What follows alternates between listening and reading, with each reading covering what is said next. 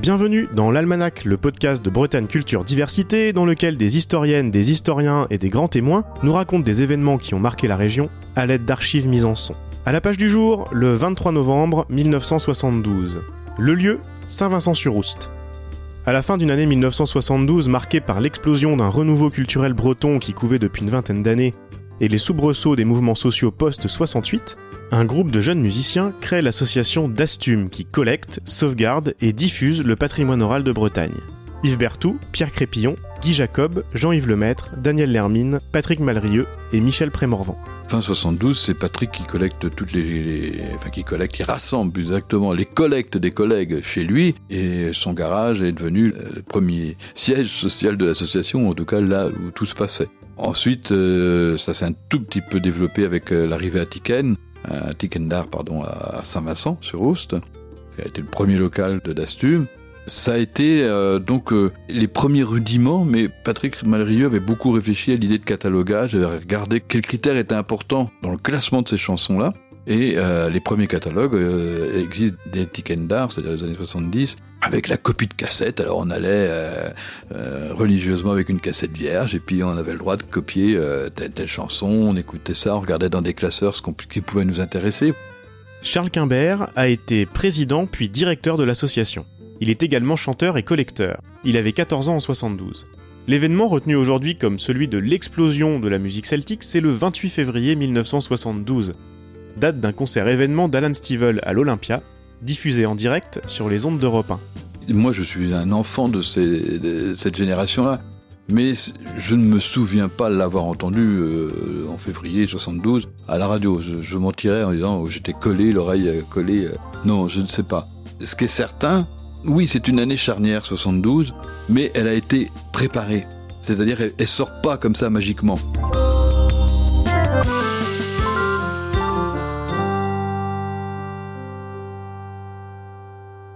Dans cet épisode, vous allez nous raconter cette longue histoire de Dastum, de ses origines largement antérieures à 72 jusqu'à ses développements les plus récents, pour nous faire comprendre l'importance de l'association et au sens large de la préservation de ce patrimoine oral de Bretagne.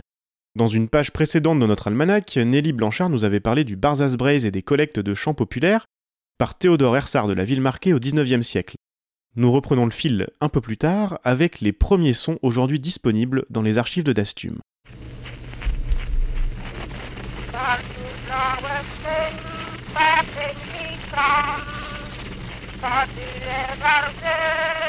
Dans la démarche de collecte en général et d'enquête, euh, l'arrivée de l'enregistrement sonore est une révolution. Donc à Dastum, on a des, les premiers enregistrements par euh, François Vallée en 1900, ou ceux du docteur Azoulay en 1900 aussi sur rouleau de cire. Mais il y en a très très peu.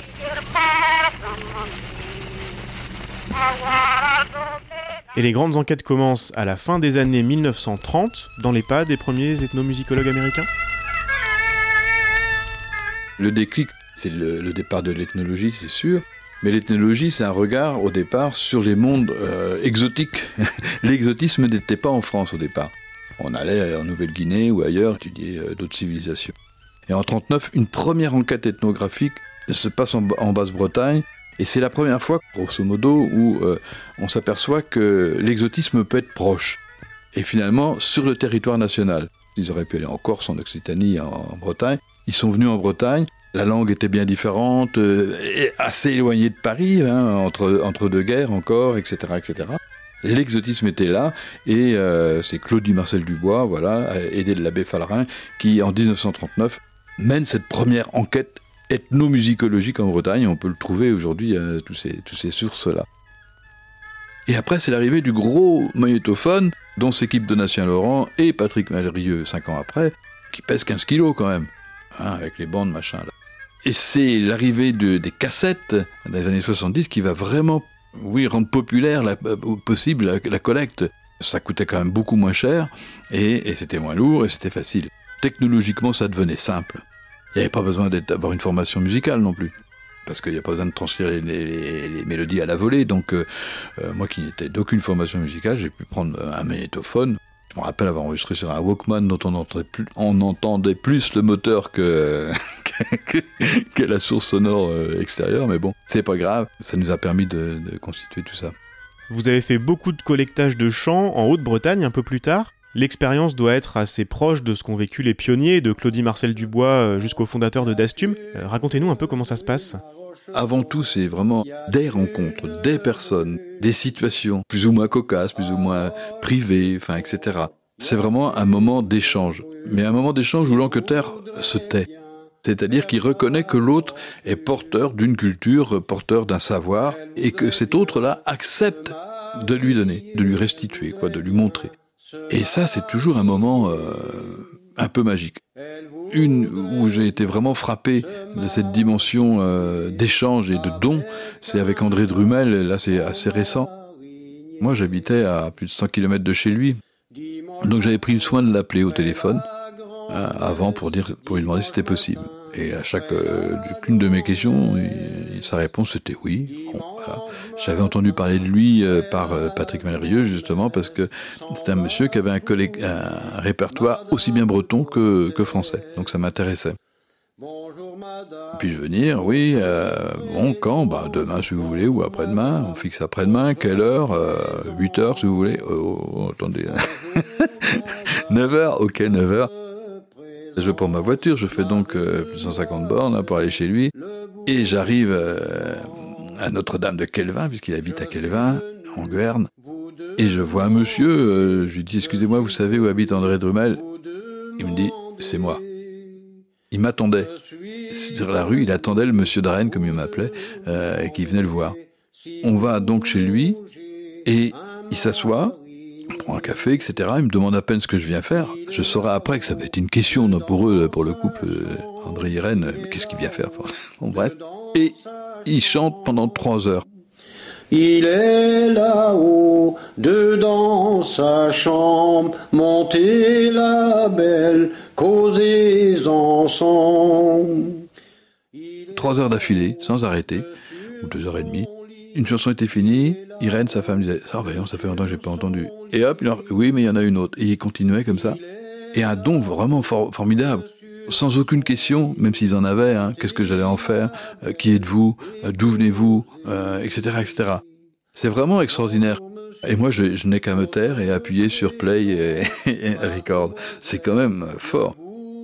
C'est des gens que, que, j'ai continué à côtoyer, en plus de, la qualité, euh, la qualité musicale du chant d'André qui est phénoménal.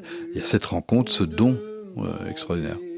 Les fondateurs de Dastum ont beaucoup décrit ces échanges, Donatien Laurent aussi, que l'on avait également croisé dans l'épisode de l'Almanach sur le Barzaz Braise. Ils font partie d'une vague de collectage qui commence dans les années 1950, en lien avec un nouvel intérêt pour la musique? Un des points principaux, certainement, c'est le renouveau du Fesnose, initié par Loïs Repars euh, à Poulaouen, est tout de suite relayé par plein d'autres initiatives, mais dès 1954, euh, il met en place un concours de chant qui a un succès à Poulaouen. Donc.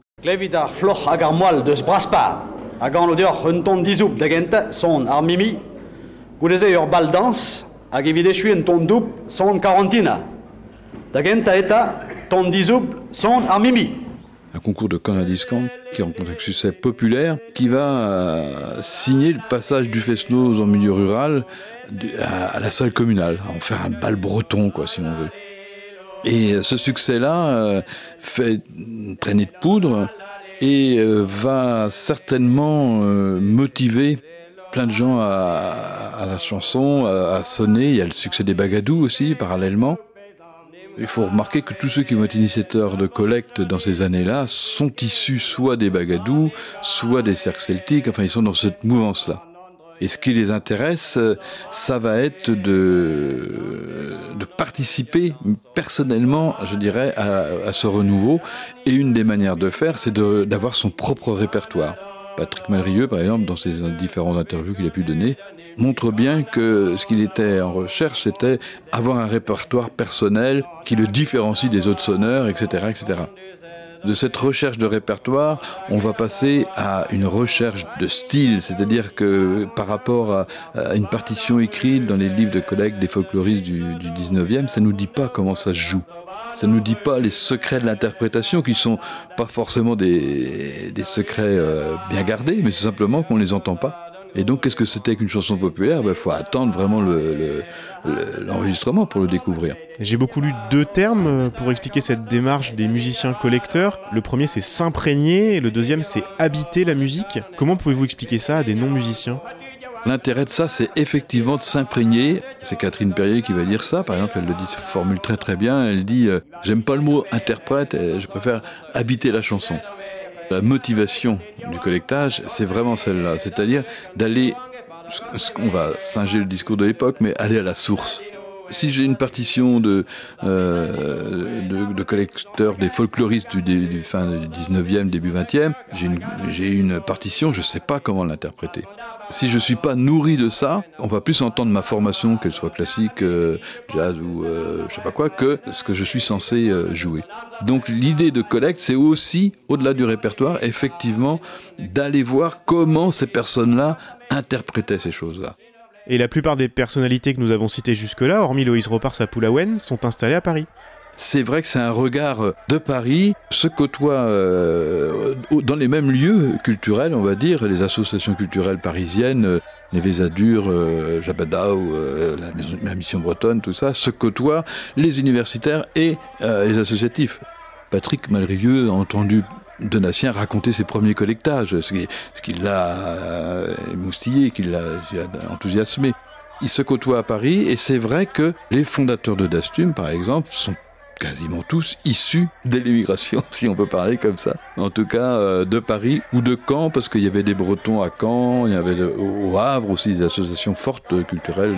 Euh, il y a un, véritable terreau hein, parisien, parce que comme ils sont peu nombreux, ils, enfin ils sont assez nombreux, mais ils se connaissent quand même entre eux. Il y a euh, les Bretons de Paris. Il y a une émulation. Celui qui, qui a eu le temps d'aller ce week-end-là chercher quelques trucs, etc., qui fait entendre, c'est comme ça. Albert Poulain va, en 1959, va commencer à collecter en Haute-Bretagne parce qu'il est titillé par Hervé Lemaine qui lui dit Mais vous, les galops, qu'est-ce que vous faites? Vous faites rien? Alors bon, euh, euh, évidemment, que si.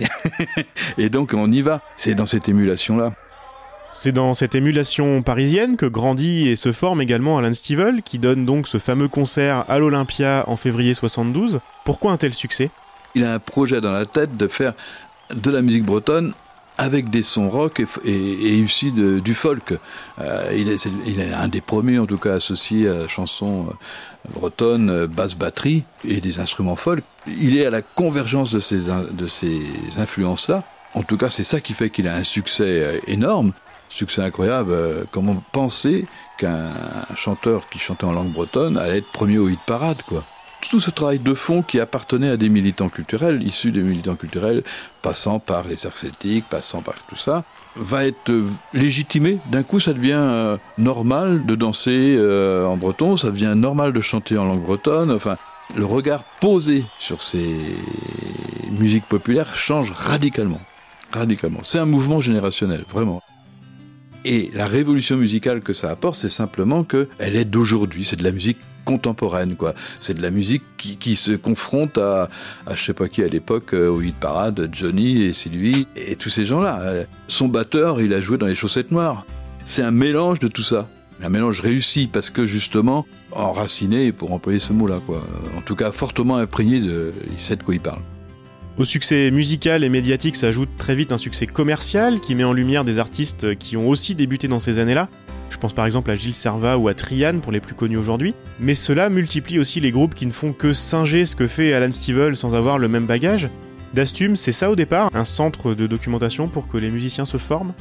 Pour les musiciens, je dirais même un petit peu plus que pour les musiciens, c'est-à-dire, je pense qu'on parlait en termes de peuple à l'époque, et que c'était pour Patrick et les fondateurs redonner leur musique aux, gens du peuple, comme on dirait, quoi, d'une musique populaire, donc qui leur appartenait. Et l'idée de Dastum, c'est que en mettant à disposition tout ce, tout ce fonds d'archives, les jeunes musiciens peuvent à leur tour s'imprégner, même si la distance est plus grande, puisque euh, on ne sera pas en contact avec le chanteur ou la chanteuse. Et, ça, c'est irremplaçable. Mais bon, ben voilà. Dastum touche tout de suite un public assez large? Oui, parce qu'il y a quand même ce renouveau quoi, du, de la musique, il y a plein de musiciens qui s'y collent, et il y a plein de concours qui naissent, des concours de sonneurs, des concours de chanteurs, etc. Dans un concours, il y a une espèce d'émulation, et notamment à sortir un air que personne ne connaît, enfin, etc. Quoi, hein. L'originalité est primée. Et donc, euh, oui, les gens viennent écouter, mais ce sont des musiciens hein, là qui, viennent écouter, euh, puiser dans le fond d'Astume, au point qu'aujourd'hui on entend collecter à d'Astume. Bref, mais enfin, puiser dans le fond d'Astume pour se constituer son répertoire, euh, etc. D'emblée, ça a été, ça a fonctionné, et surtout, ce qui est peut-être euh, un des points les, principaux aussi, c'est que Dastum s'étant donné pour mission de partager ce fonds-là d'archives, a publié les premiers cahiers d'Astum dès les années 73, par exemple, 14, je sais pas, a profité du savoir professionnel de Patrick qui connaissait le monde de l'édition du début jusqu'à la fin, et donc euh, les premiers cahiers d'Astum ont eu un succès fou. C'est-à-dire qu'ils ont rencontré un public avec euh, celui sur le pays Fanche où on voit, on entend Madame Bertrand pour la première fois parce qu'il il est allé rencontrer euh, Claudine Mazéas avec lui. Est-ce que tu veux bien que qu'on publie, etc.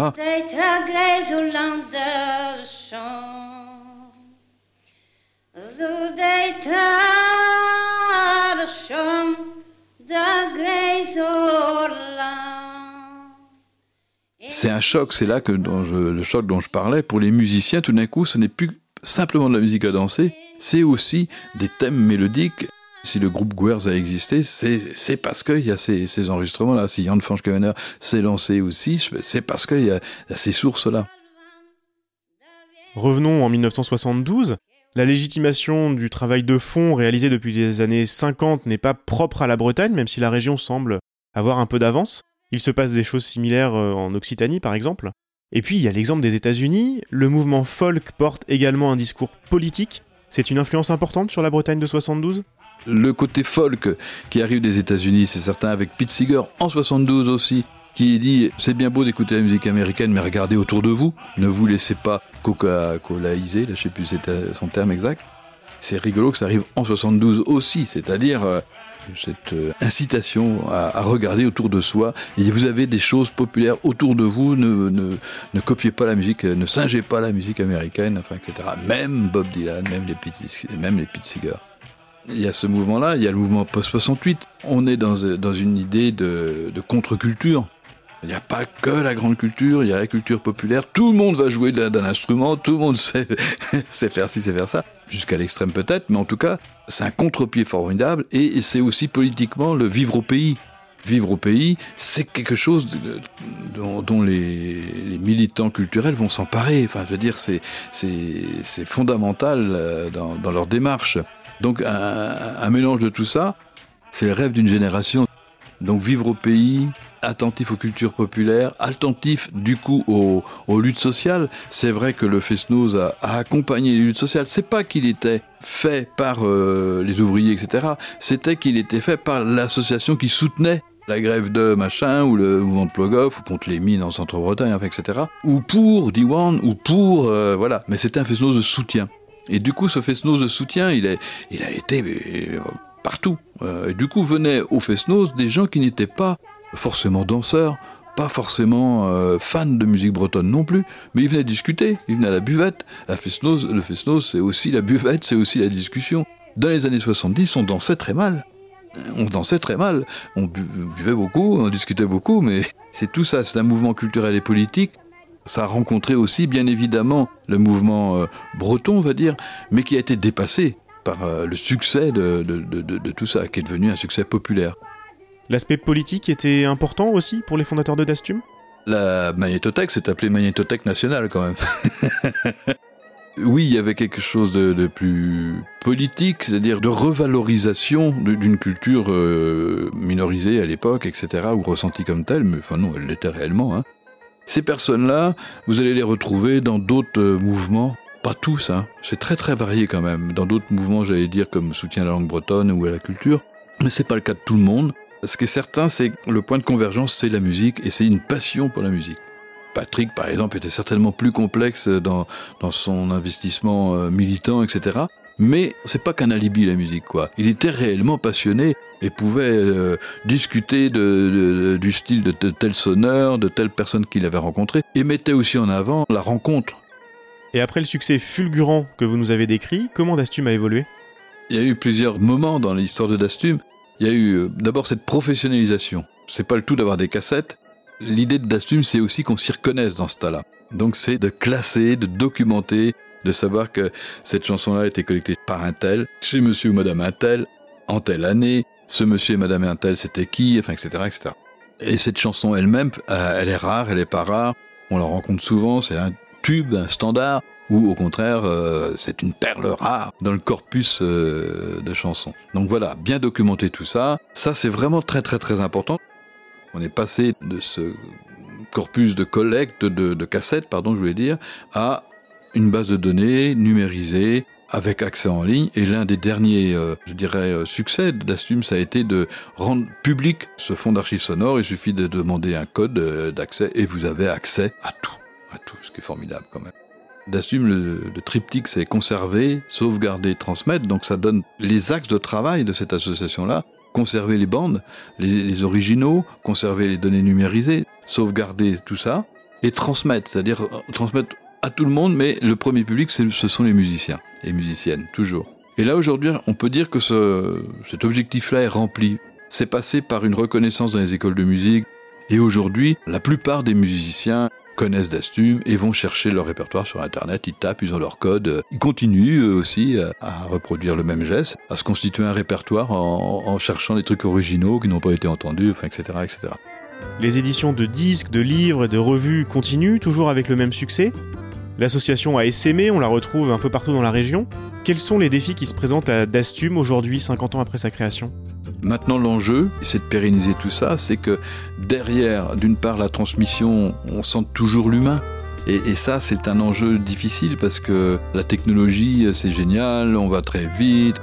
L'humain derrière, on l'oublie peut-être, euh, cette chaleur, ce don dont je parlais, comment on le retrouve dans la musique, quoi? C'est pas parce qu'on devient, on est très très bon musicalement aujourd'hui, techniquement parlant, euh, euh, irréprochable. Quelle est l'âme de cette musique? Qu'est-ce qu'on cherche à transmettre? Est-ce que c'est le texte? Est-ce que c'est le style? Est-ce que c'est la musicalité? Est-ce que c'est la personne qui était derrière aussi? Le sourire de cette dame-là, le, les gens de, comme moi ont collecté, quand on chante une chanson, j'ai la dame, le visage de la dame dans, dans ma tête, j'ai les différentes anecdotes, enfin voilà, c'est tout ça. Comment faire vivre une musique sans toute cette humanité? Du coup, Dastum est indispensable, le fond d'archives est indispensable, il faut des lieux d'apprentissage humain où euh, on, se passe témoin. L'autre enjeu du 21e siècle, c'est euh, la patrimonialisation. Qu'est-ce que ça veut dire, ce patrimoine-là? Les gens qui dirigent Dastum aujourd'hui sont à la tête d'un trésor euh, que Patrick aurait dit national, mais enfin bon, d'un véritable trésor patrimonial. Comment inscrire ce trésor-là et le faire reconnaître aux jeunes générations? Parce que j'ai dit que les, jeunes musiciens et jeunes chanteurs chanteuses connaissent Dastum, mais en fait ils connaissent aussi beaucoup les groupes de musique qu'ils côtoient et ont tendance encore aujourd'hui à imiter ce groupe-là, à vouloir faire comme si. Et c'est normal, c'est un réflexe il y aura toujours à se battre pour faire connaître ce, ce fonds patrimonial-là. Et la question ensuite, c'est de comment euh, il est contemporain, comment il, est, il, il participe à l'élaboration des projets d'aujourd'hui. Et que serait le collectage du 21e siècle? La question du nouveau collectage, c'est qu'est-ce qui fait patrimoine pour vous? On peut quand même aller rencontrer des gens et leur demander mais c'est quoi le patrimoine pour vous? Qu'est-ce que vous aimeriez transmettre? Et dans une école par exemple, qu'est-ce que tu entends à la maison? Qu'est-ce que tu chantes? Qu'est-ce qui est important pour toi? Ne pas reproduire bêtement euh, ce qu'on a reproché euh, nos ancêtres les Gaulois, hein, la formule magique, et ben ne pas le reproduire aujourd'hui dans les écoles. Et là, il y a du collectage à faire, il y a du collectage de, de cette différence, de ce polychromatisme culturel, c'est-à-dire, ben voilà, la petite fille ou le petit garçon en CP qui arrive de Turquie ou d'Afghanistan ou je sais pas d'où, il arrive avec une culture à lui. Est-ce qu'on lui demande de, de, de tout oublier et puis de s'intégrer à la société française de manière aveugle? Et, il va en souffrir Ou, est-ce qu'on lui demande de se fermer à la culture dans laquelle il arrive Non plus. Donc il va se passer quelque chose dans ce brassage-là qui est, formidable. Et c'est ça les collègues d'aujourd'hui.